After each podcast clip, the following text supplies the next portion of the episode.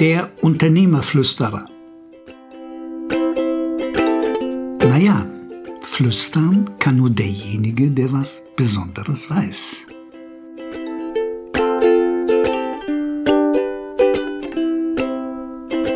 Sabbatical. Dein Jungbrunnen. Bevor du einen Schreck bekommst, wenn du an die Zeit von sechs bis zwölf Monaten denkst, was Leute unter einem Sabbatical verstehen, hier für Unternehmerinnen und Unternehmer reden wir von vier bis sechs Wochen. So, Sabbatical Light oder ein Unternehmer-Sabbatical. Warum überhaupt ein Sabbatical machen? Du funktionierst als Unternehmer. Du hängst im Hamsterrad oder freundlicher in einer Tretmühle wenn du ehrlich bist. Wechsle einmal die Perspektive. Steige in den Helikopter. Siehe auf das, was du den lieben langen Tag machst. Nach einigen wenigen Stunden fällst du aus dem Heli, weil du erkennst, wie du beruflich in deiner Familie und Beziehung agierst. Ich war entsetzt über mich und du wirst es wahrscheinlich auch sein. Also wozu überhaupt einen Sabbatical machen und warum diese Helikopterperspektive? Nun, du sollst dich einfach entfernen von deinem Tagesgeschäft, von deinen Freizeitaktivitäten, den Verpflichtungen gesellschaftlicher Natur und den Verpflichtungen, und jetzt im positiven Sinne meine ich Verpflichtungen in der Familie. Und dann guckst du dir mal von außen an, was du so tust. Wozu überhaupt ein Sabbatical? Ja, Kopf frei pusten, alles aus dem Schädel raus. Und alles, was du zum zweiten oder dritten Mal siehst, muss auf den Prüfstand.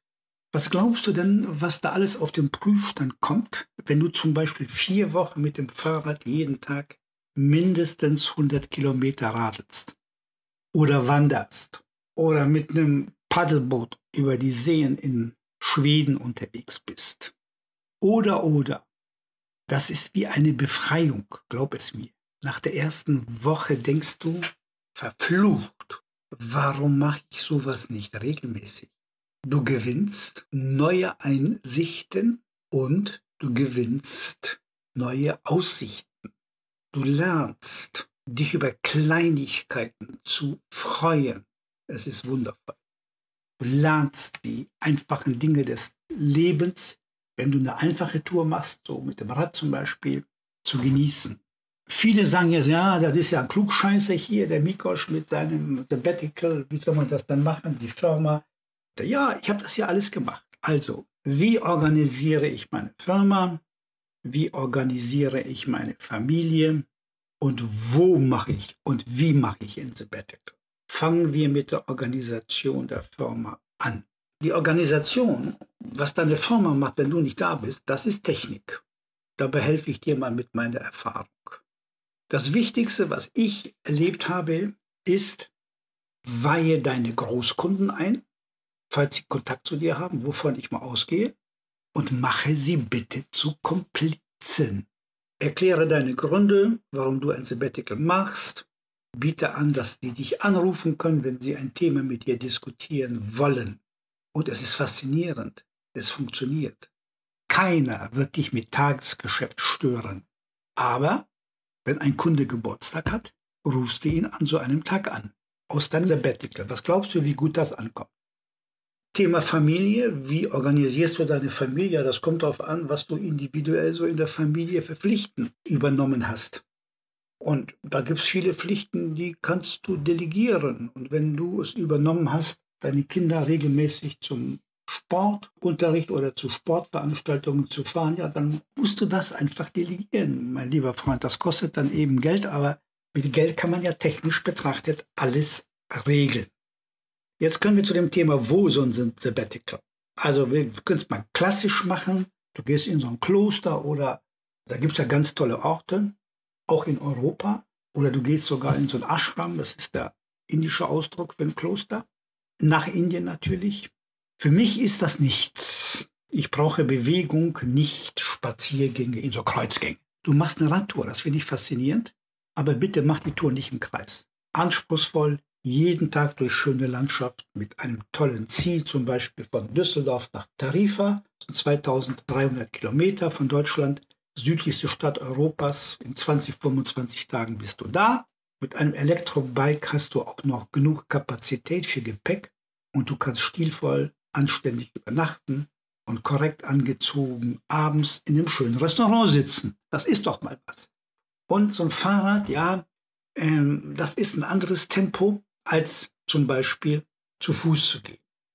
Dann sind wir beim Thema Wandern. Naja, also ich bin nicht so der Wandervogel, deswegen kommt das für mich nicht in Frage. Man muss auch nicht so Klassiker machen wie den über San Sebastian nach Santiago de Compostela, also den klassischen Jakobsweg. Man kann auch den Jakobsweg vom Süden machen. Das geht auch. Also das sind so Dinge, aber das ist für die Wandervögel. Oder du ziehst dich mal auf eine Alm zurück im Sommer und arbeitest damit. Da kommst du auch wirklich neu, neu auf die Welt.